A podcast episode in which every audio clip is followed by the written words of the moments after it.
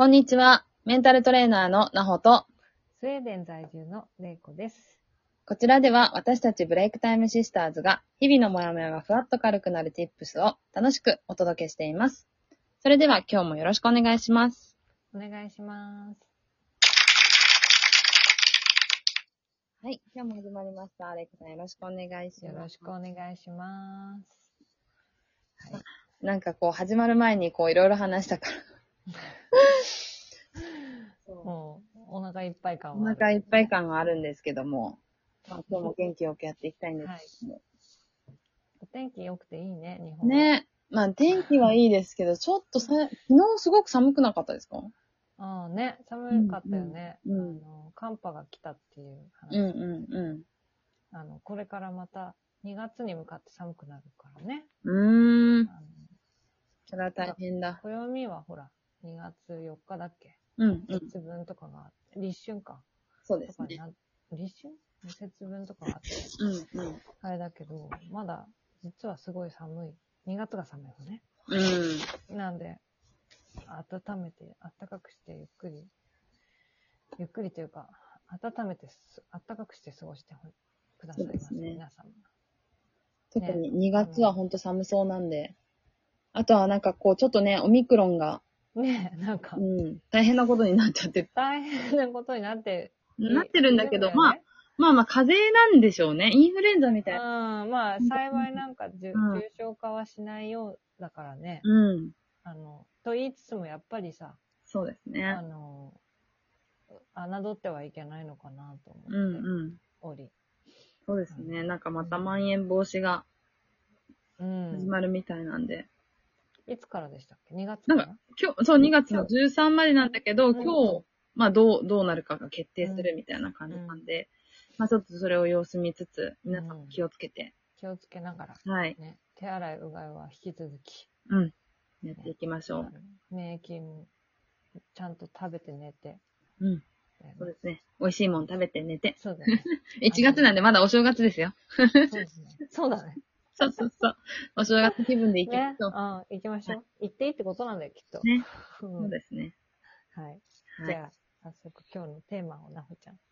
今日のテーマは、イライラする理由というテーマでお話を進めていきたいと思います。イライラ理由、する理由、いっぱいあると思うけどね。いっぱいあると思うし、私ももう常にイライラ、するか？そんなしてないでしょそ。んなしてない。昔に比べたらしてないかも。イライラしてるところ、あんまり見たことないですけども。なんか、しないようにしてるかもしれない。うん。してるんだけど、しないようにしてる。ああ、だ溜めちゃうってやつだよね。うん。まあ、あんまり、小出しにし、あの、して、ねそうです根ね。は積んでおいた方がいいけど、まあ、なんかさ、うんほら、今日の本題、まあ、イライラする理由、まうんあこれから話すけど、うん。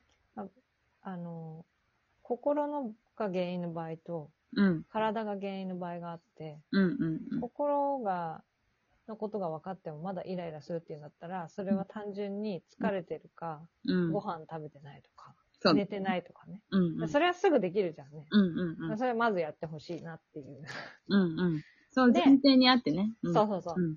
で、それをした上で、それでもまだイライラが止まらないという皆様、はい。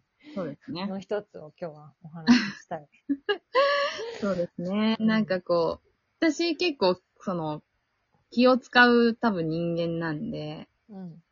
あの、イライラしても、あこう思ってるからだろうな、とか、うん。あそういう考えもあるよな、って思いながら、うん。ちょっと気を使って気を使っていると、こう言えなくなっちゃうっていう負のループにこうんう入っちゃってる最近の、まあちょっと出来事が。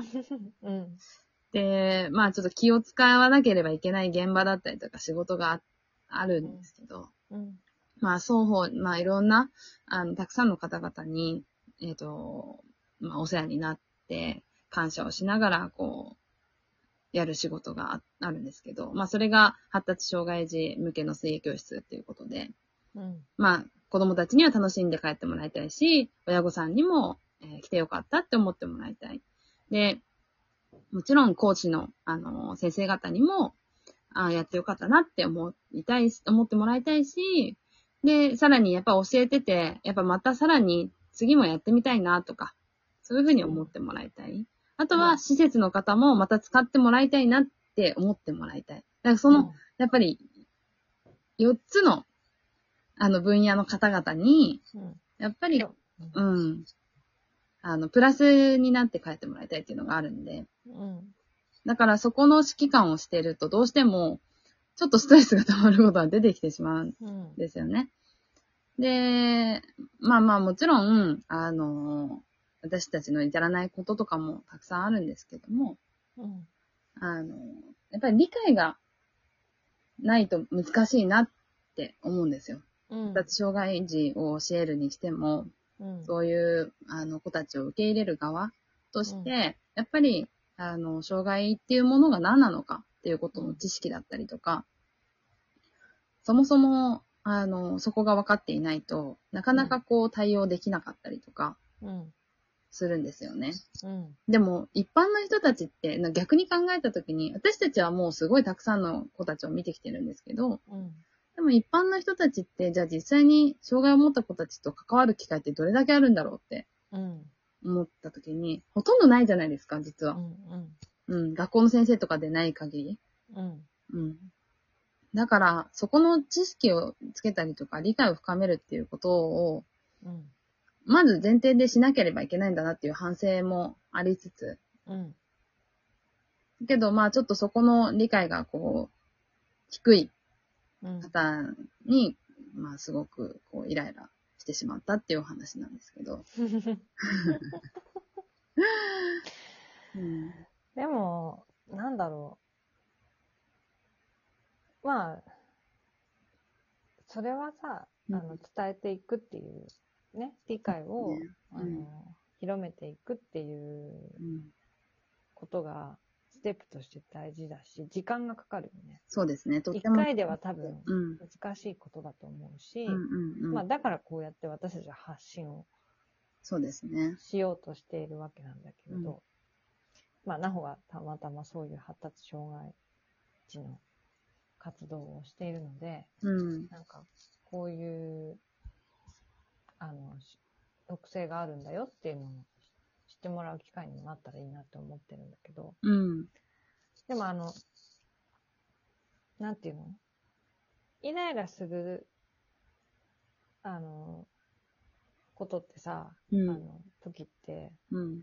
大体私は振り返ると、うん。自分の、うん。いや、自分のこうあるべきだ、うん。こうすべきだ、こうやらねばっていうのがあ,、るね。そうです。で、それをみんな守ったり、うん。それをやってい生活してるじゃない？うん。で、そのルールとかスタンダード、基準とか、うん。規範とか、うんそういうのにいつもみんなはこう、それを守ってというか、それを遵守して生きてって、うん。で、それは自分を守るためでもあるから、うん当然守るべきことなんだろうけど、うん。あの、その個人的な基準とかさ、うん。細かくいろいろあるわけだよね。うん。みんな、それぞれに。でも、イライラしてる時って多分それがあまりにも自分にをがんじがらめにしてて、うん。だけど人間って完璧じゃないじゃない？うん。だからそれを破ったり、それが変わったりすることだっていくらでもあるんだけど、うん。うん。あの、それをいつもこうすべきだ、ああすべきだって自分にこう貸しすぎちゃっていると、うん。うん。人がそれを自分の目の前で、うん。そうじゃないことをした場合に、うん。あの、なんだっけ、コロナの時の、なんだっけ、なんか、あったよね、なんとか警察っていうんだっけ。ああ、あの、周りをこあの、う、なんだっけ。なんかお店がさう、んうんうん。なんか、守ってないと、なんか、うんなんとか警察って言うんだよね。うん。忘れちゃった。忘れちゃいましたけど。そう、そういう感じになっちゃうわけだよ。うん。私はがんこんなに我慢して、こんなにルール守って、守りたくないルール守って、こうやってるのに、うん。やってんだから、あなたもこうすべきでしょっていうのが多分、イライラの原因なうのね。ん。うん。うん。で、そういうのってすごく、あの、つまんないことだと思うんだよね。うん。あの、そもそも人、自分のルールは人と違う、人と違うん。う、うん。あの。同じ生活してる人だってみんな違うから。うん。だからちょっとなんかイライラしてるなと思ったら、自分、うんその人、周りの人がっていうか自分にこうん。う、矢印向けて、うんああ、なんかちょっと、がんじがらめにしすぎてないかしらっていうのうんを取り替えると楽になるかもね。そうですね。なんかこう、どうしても、まあ自分が生きてきた人生が軸になってしまうじゃないですか。そりゃそうだ。うん。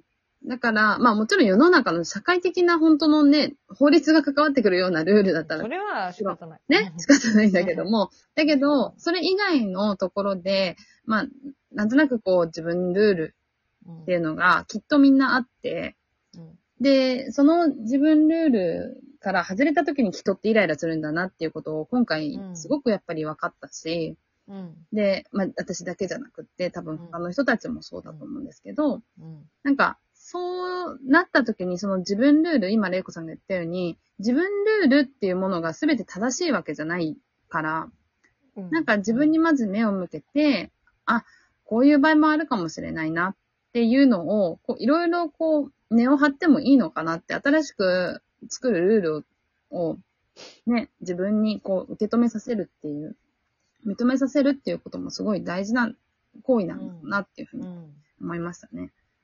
ね、なんかこう、ぐーって締めると、やっぱり人ってじ、自分もうん。苦しくなるのと一緒だからね。うん。少し緩めるっていうのが大事かもしれない。そうですね。まあ、完璧じゃありませんので、皆さんはい。はい。ということで、今日はこんなところで締めたいと思います。はいこのトークを聞いていいなと思った方は、いいねやネギスタンプをしていただけると嬉しいです。今日も聞いてくださりありがとうございました。ありがとうございました。